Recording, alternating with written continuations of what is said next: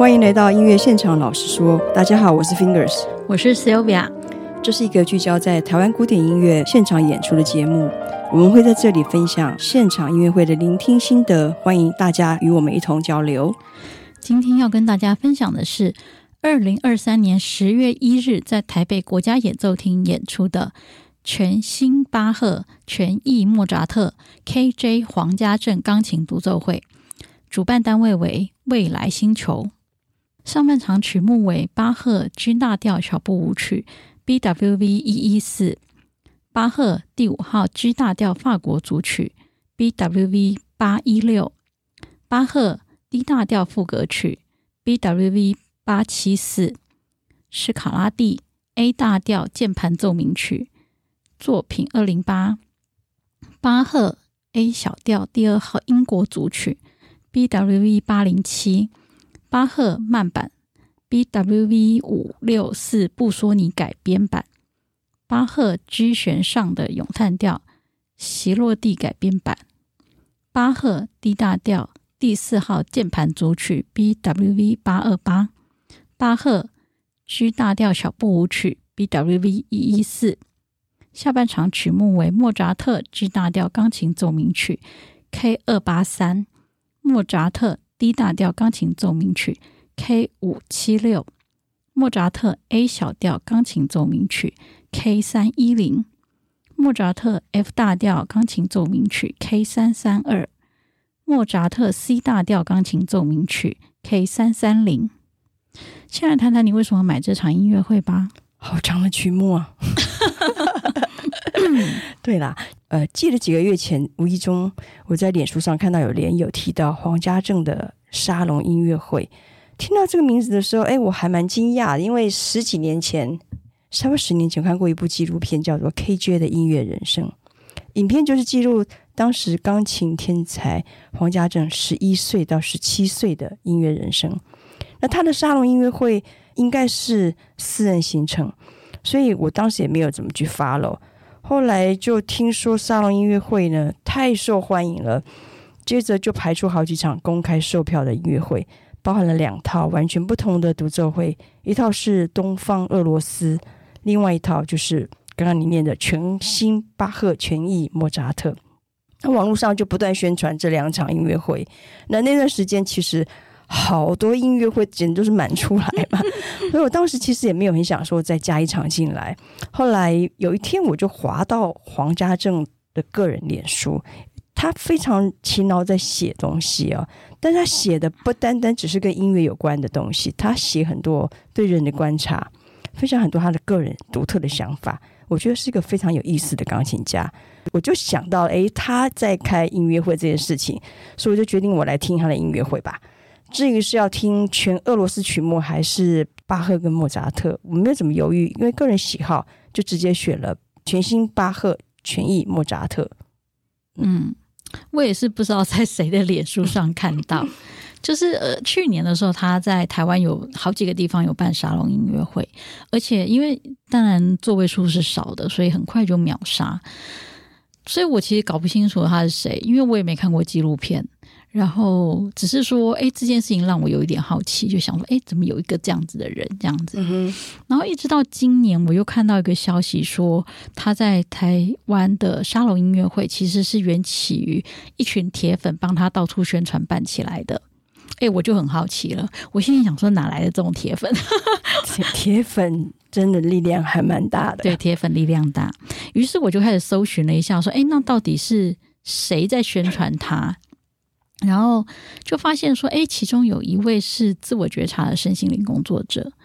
让，但你知道我，我其实是蛮相信说，频率比较相同的人会有互相吸引。嗯，那我就开始好奇，我就心想，哎，既然他是一位自我觉察的身心灵工作者，他会这么喜欢黄家正的音乐，嗯哼，我觉得应该有什么东西蛮奇妙的。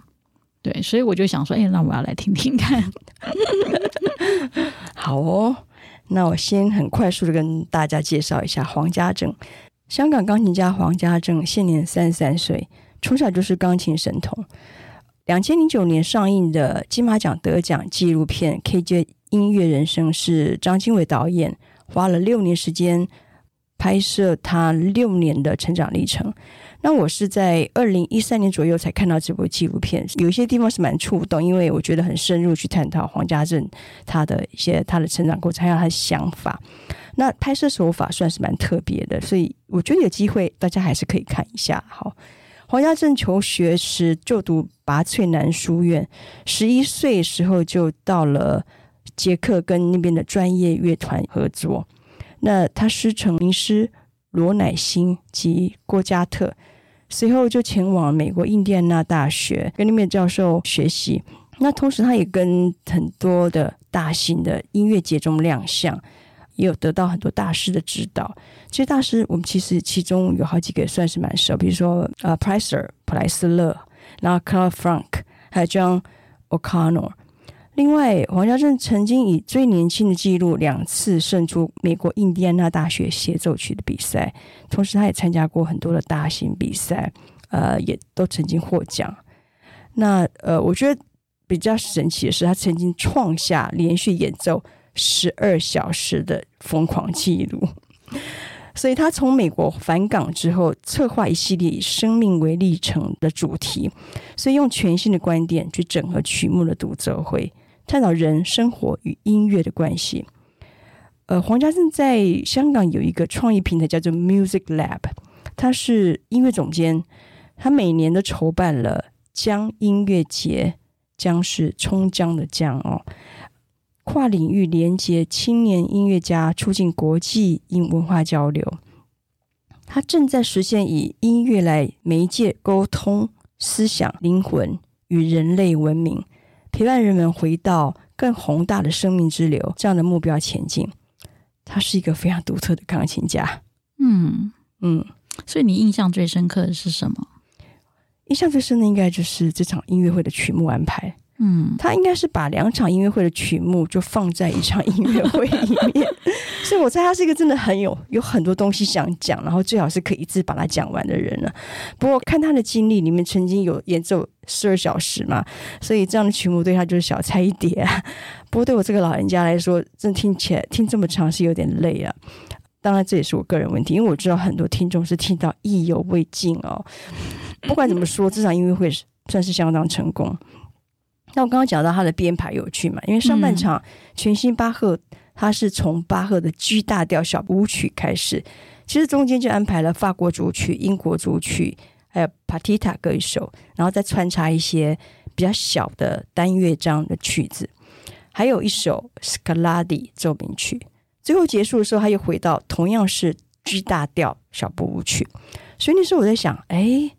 这是跟这个有点是仿郭德宝变奏曲回圈的一个概念，嗯、所以我还那时候还蛮无聊的，就算一下，如果我把所有主曲舞曲数全部加起来，再加上这些单乐章，会不会刚好前后加起来刚好三十二首？没有，没有，可惜了，真的。不过我还是发掘了一些有趣的调性密码。有读过一些乐理的朋友，应该有听过叫 Circle of Fifth，就是五度、嗯、五度圈这样的一个。乐理啊，就是说在音乐调性上音程的关系，比如说哆往上五度就是嗦，嗦再往上五度呢就是瑞，以此类推。嗯、所以他的在巴赫里面的曲目里面，第二首巴赫 G 大调法国舞曲，接下来就是 D 大调副歌，嗯、然后就是 Scarlatti 的 A 大调奏鸣曲，调性都刚好相隔五度。嗯，除了五度之外，他还安插了关系调、大小调，还有平行调啊。讲到这边我就。不要再继续讲乐理了嘛，我怕大家吓跑了这样子。所以黄家正这个五度圈的安排，上半场、上下半场都是从 G 大调开始，是营造这种循环不已的聆听响宴，我觉得是很有意思。嗯，这是乐理，我可以。好，再来一点好吗？好好 好，很好很好。对，因为他这个曲目安排真的是非常非常有意思。当然。一开始的时候，我们大家就是听，哎，只要会弹钢琴，一定都弹过，是，一定都弹过的小步舞曲这样子。那这一开始真的是非常有趣，然后而且最后又是用小步舞曲做结束，就第一个直觉就会想，哎，你是郭德宝吗？对，但只是说，当然中间都是他自己挑的，不是巴赫有设计过这样子。所以我一直，我那时候看到曲目的时候，我就会想，哦，他为什么要这样设计？这很有趣哦。嗯、所以你现在讲五度循环，我就知道，哦，原来是这个逻辑。对，没想到有 曲目设计还包含着。转调就 这个，他他很有想法，真的对，很有趣，嗯，所以我觉得在听觉上很很自然就变成他其实这个流动是很自然的，而且他因为他事实上他在弹奏的时候，他其实并没有。嗯，没有停顿，不能说没有停顿，没有休息，没有休息。乐章中间，对，它是每一曲每一曲就一直弹下去，对。可是因为它是五度循环的概念，所以我们其实不会觉得这样好像是不同曲子，它很像是一个同一个曲子一直延续下去的感觉。到后来我就不 care 到弹弹到哪里了啦，对，也搞不清楚它弹到哪里啊。对，就是一个很自然流动转换的过程啦。是，嗯，非常有意思的一个设计。对，因为它节目很长嘛，然后我们拿到节目单就是一张。一张 A4 对折，然后就只列出了曲目的作品编号。那又加上乐曲跟乐曲中间，它又没有停顿下来让大家拍手，所以我就会觉得有点像在播放 CD 或听串流。嗯，其实那个时候我就觉得不太去讲究这个主曲和舞曲的排列，因为我有些可能知道，有些不是不是很熟，或者是我听到哪里了，大家可以瞄一下，用调性来猜啊，他弹到这个这个曲子这样。嗯所以我后来决定是，我就用一个像旅程的概念来听场音乐会。一开始很简单的 G 大调小步舞曲，就很像带上一些很简单的细软，包包里面塞一点东西，然后就走出家门了，然后就往一趟旅程走出去。那每这当中有很多长或是短，或是快或慢交错的乐段，其实就很像我们看着不同的风景啊。那这里面呢，我。最喜欢是他弹奏了三个主曲啊、呃，法国主曲、英国主曲，还有 Partita，尤其是最后第一大调那第四号 Partita，在最后这个鸡歌舞曲，印象很深是，是你感觉就是像一个蓄积全身的力道，整个专注力还意志力是胀满的，然后啊、呃，穿过终点线的马拉松跑者，然后呢，最后的那个时候是。摄影师、摄影机就定格在他冲过那终点线的瞬间，那结束的寂寞真的是有被震撼到。嗯，我最喜欢的是布索尼改编的巴赫慢版，嗯嗯，以及他前一首就是英国组曲的最后一首击歌，也是击歌哈。对，我觉得他击歌舞曲真的弹的超好，因为他不，他的击歌舞曲真的是速度是偏快的，但是音是很清晰的，嗯，而且。我觉得他弹到后来都会有一种很奇特的流动感，会进入让我觉得像进入那种 flow 的感觉，然后而且它是有推动力的，对，就是很自然的那个音乐会一直往前流动的感觉，对对，这是我非常喜欢的。尤其是巴赫里面，我觉得呃有这样的处理是真的还蛮特别的，嗯，对，为什么？因为巴赫的音乐，它并不是一个走一个长的旋律线，所以他把这个旋律线是整个是拉很长的，就是他中间他做出一些很特别属于他他巧思的旋律线，所以你就觉得一直是往前推进的，不只是说速度变快、节奏变快而已，是旋律整个那种流动感是往前的。没错，嗯，好。然后布索尼改编的这一首，我是很喜欢它的厚重感。因为他其实，在那里那一首的时候，他用了一个非常非常明显的很长的长渐强，嗯哼，做出那种像管风琴的那种堆叠效果，然后再用一个很长很长的渐弱，去把这个音全部慢慢的淡淡下来。嗯嗯，我很喜欢他这种设计。当然，也可能是因为上一首的击歌就是其实是很快的啦，对，所以我觉得他在那个不说你改编的这一这一首里头，他让心情有一个很明显的这种舒缓转换的余地。我很喜欢他曲目这种。这种曲跟曲之间的这种疏密有致的感觉，对，对。嗯、另外，我觉得他的触键让我印象也蛮深刻的，就是他的触键其实偏轻，好轻啊！但是其实是蛮多变化的，就是它的轻，但是我觉得这中间有一些细致的变化。偏轻的触键会让我想起普雷特涅夫哦，嗯，普雷特涅夫的触键蛮轻的。但不是，我觉得我这我知道你你会不喜，你会说两者不一样。我承认两者不一样，我只是说他们都是属于轻，不是下手很重的那一种。但是就是在轻中要去做一些变化啦。对，我觉得是这样。然后，嗯，所以他在弹那个快速乐段的时候，我觉得那个音啊，就是有有一种 说不出来的。仿佛有点清楚，但是又不太清楚的感觉。快速乐段吗？对，OK，嗯，好，但是我喜欢他那个弹快速乐段，就带有激情的那种感觉，哦、这个我也蛮喜欢的。嗯、对他就会让我想起周善祥，嗯哼，但他们俩也不太一样，他们俩不太一样。对，但我觉得他们两个在嗯某某些地方，他们两个弹琴的方式不太一样。可是我觉得他们两个有某些我觉得很像的地方，就是譬如说，这两个都是不是按照规矩走的钢琴家，对。对，他们对音乐都有自己很独特的想法，嗯，他们弹，他们差不多年纪这样。啊，对，差不多，对，他们弹巴赫的时候，我觉得里面都有一种单纯喜悦感，嗯，就是是那种真的是属于单纯型的喜悦感，我觉得蛮少见的，嗯哼，对。当然，他们两个弹奏的方式是不一样啊。我但我是我是觉得他们在心灵上面有某种雷同感。嗯，呃，黄家正的音乐当然是很个人的。我们刚刚聊到蛮多，然后他的巴赫、莫扎特有他非常特别的弹法。那因为他的技巧很高超，那刚刚提到触键很轻，我甚至会觉得他触键是轻飘飘的。不是全部哦，呃，有一些触键的，我觉得他很刻意去做出很轻飘飘的效果。那有些他是用比较爆冲的方式去进行，然后他还有一点就是他用很多很多的踏板，他去制造一种气氛，嗯，所以会像是听到管风琴的效果。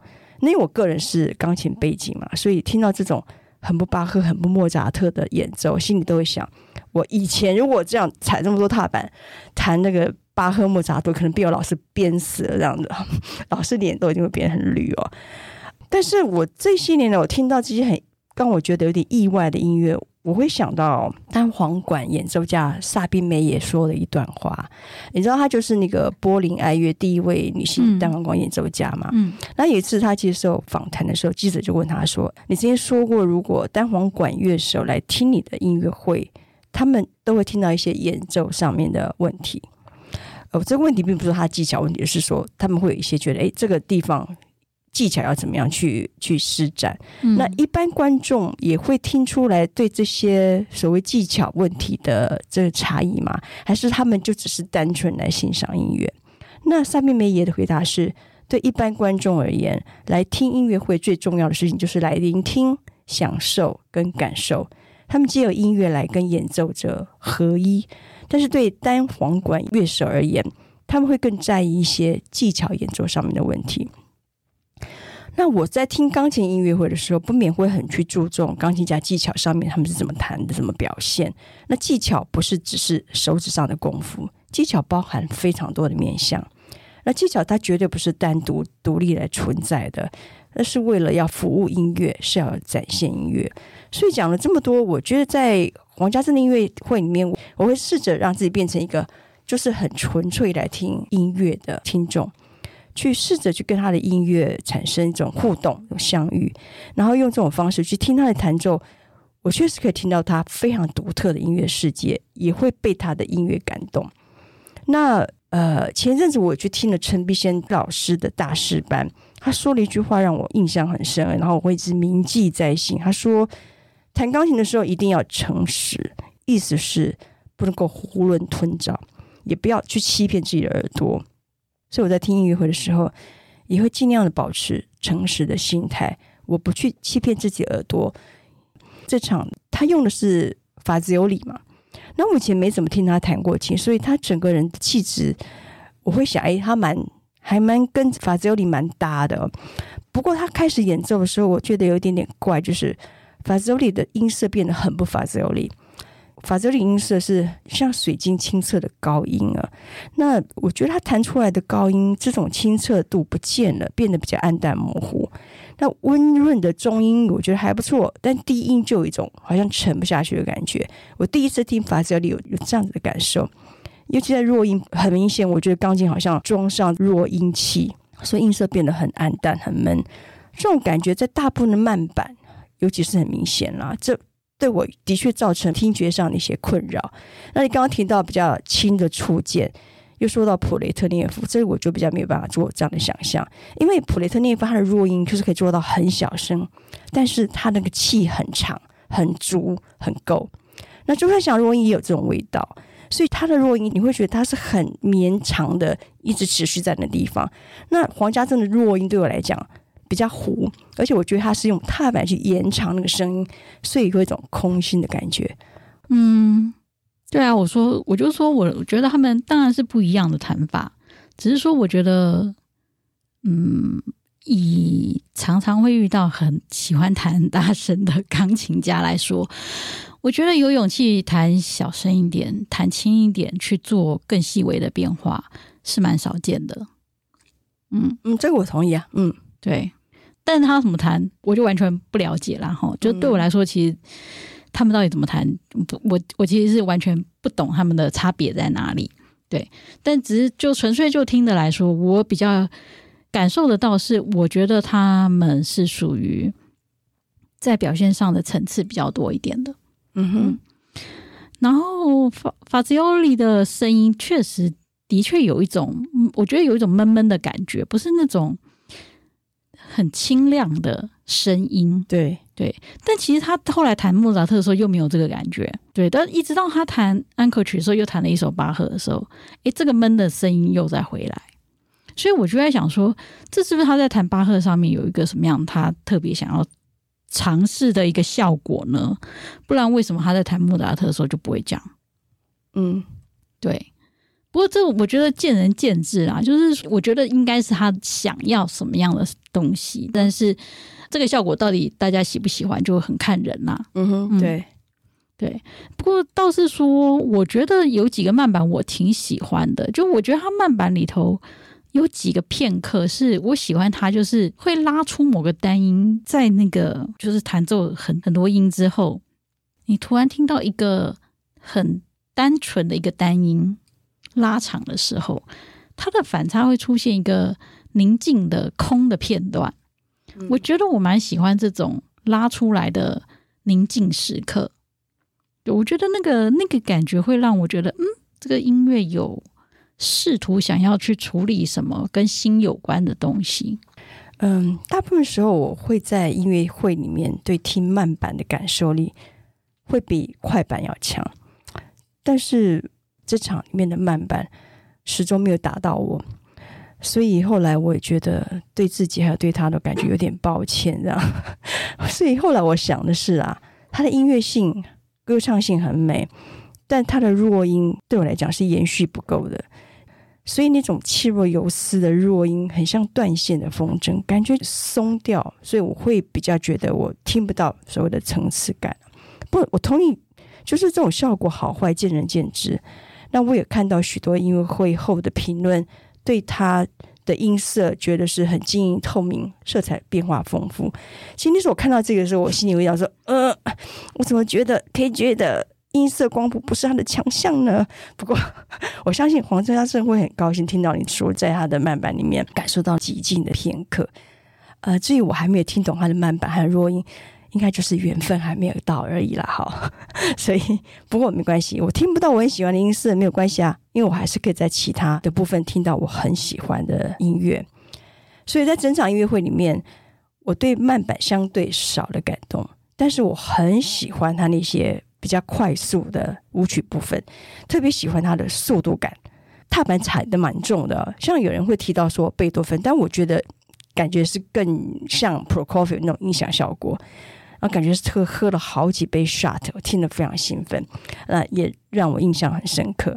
另外值得一提的是，他的副歌非常非常的好，那个绵密的肢体，然后每个声部之间接续的，完全是不着痕迹。非常清晰流畅，流动感非常非常的强，这个表现我非常的喜欢。嗯嗯，他的副歌确实是很令人惊艳。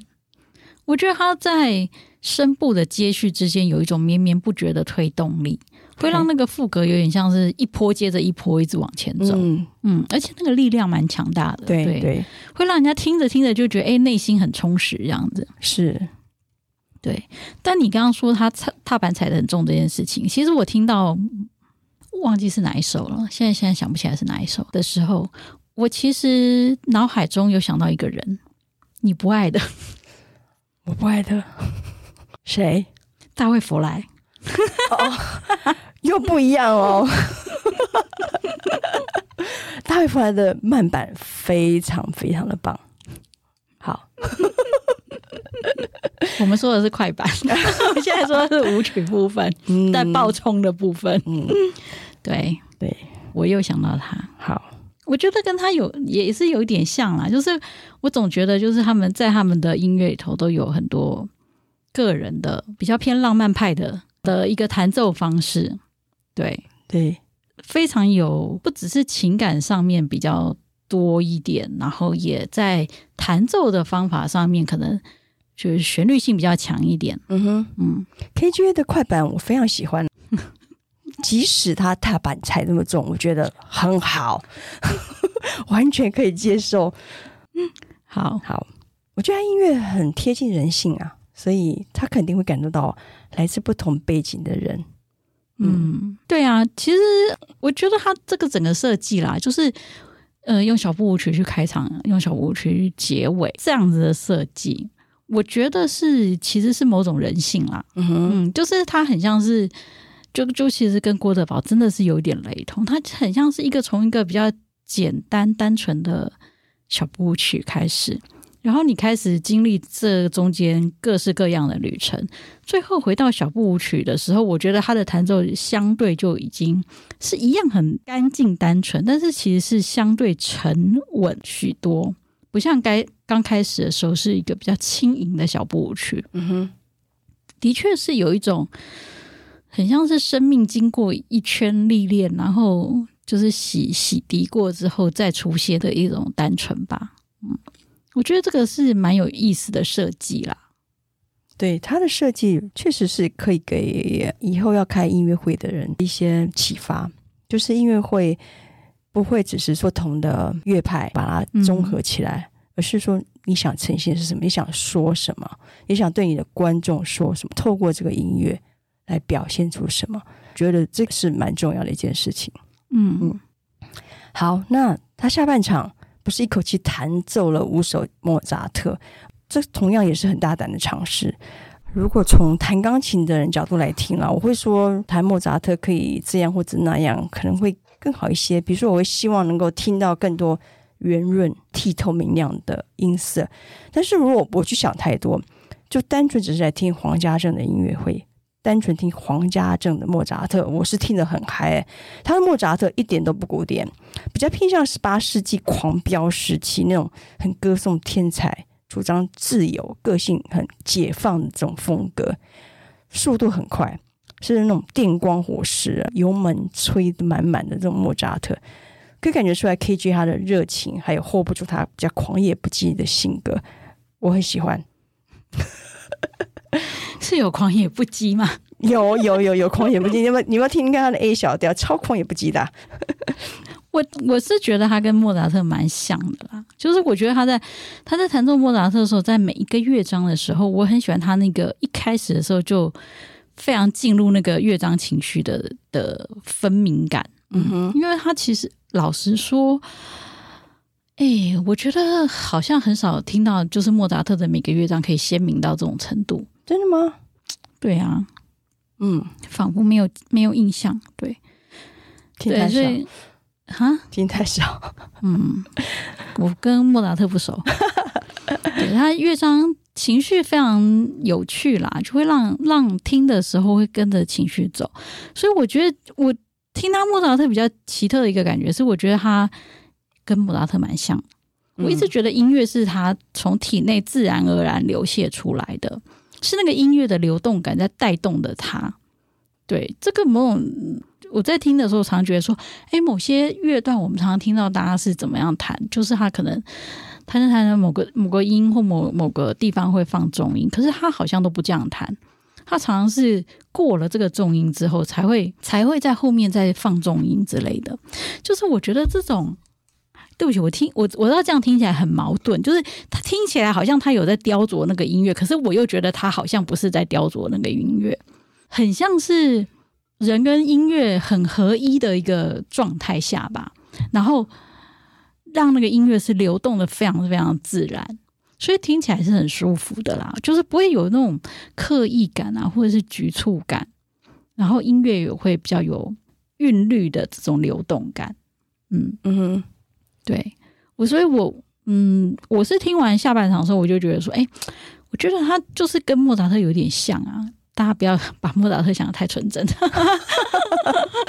不不是这种感觉啦。就是我我觉得他跟莫扎特音乐真的是有一种合一的感觉，嗯，是蛮纯净的感觉。对，所以我在想说，是不是因为这样，所以会吸引到身心灵工作者帮他办音乐会？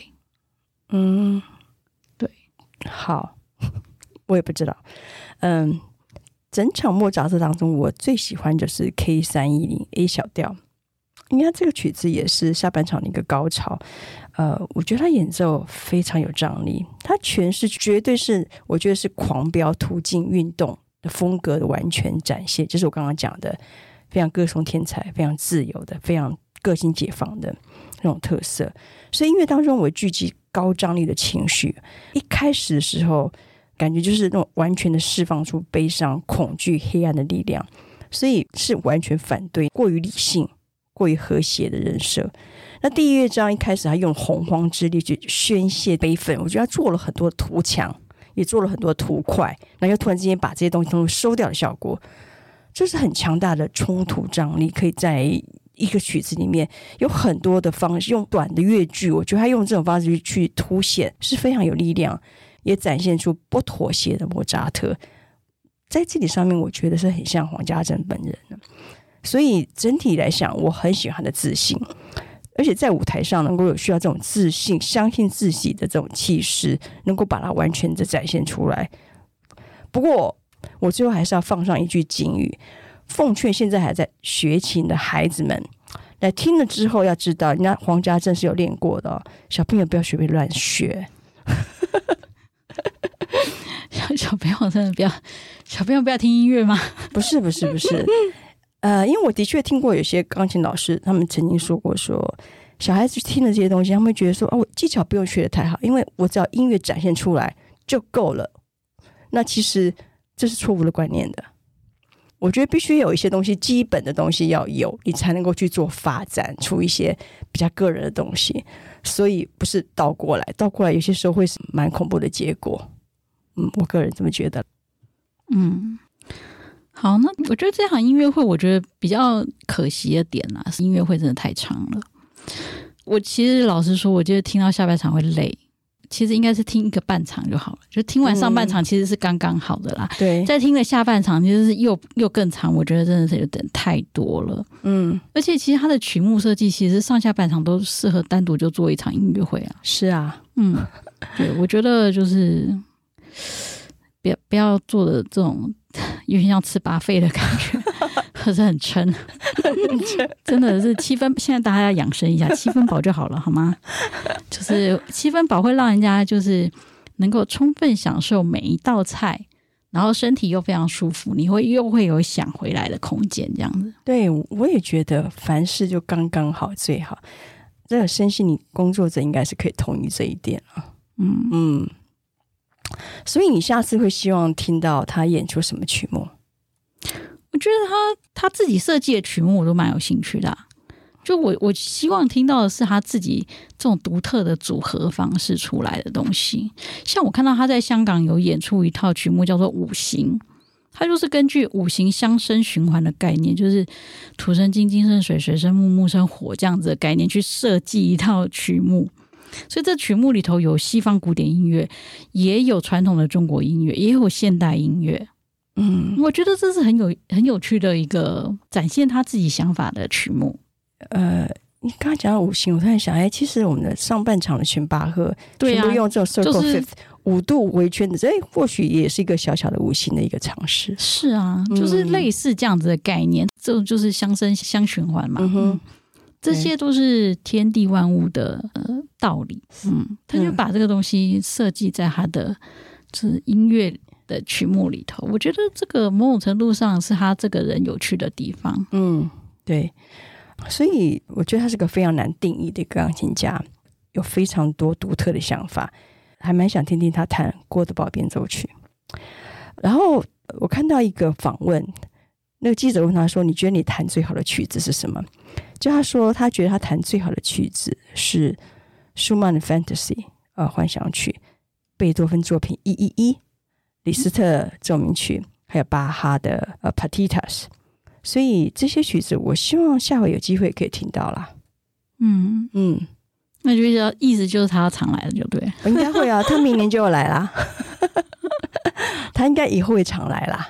我相信，但是不要把这么多曲子挤在一首哦，对 对对，这样很累。没有错，没有错，不要这么多通通挤在一场，真的是，我觉得我们听音乐也需要一点时间去沉淀，对对，去回应哦。所以太多不见得这是好事。当然，就一张票可以听到满，好像很赚。可是有些时候，或许应该换个角度去想，听音乐会的目的是什么？嗯嗯，好。好，那想知道我们下次听什么，请 follow 脸书粉专音乐现场老师说，让我们在音乐厅共度最美的音乐飨宴。音乐现场老师说，我们下次见，下次见，拜拜，拜拜。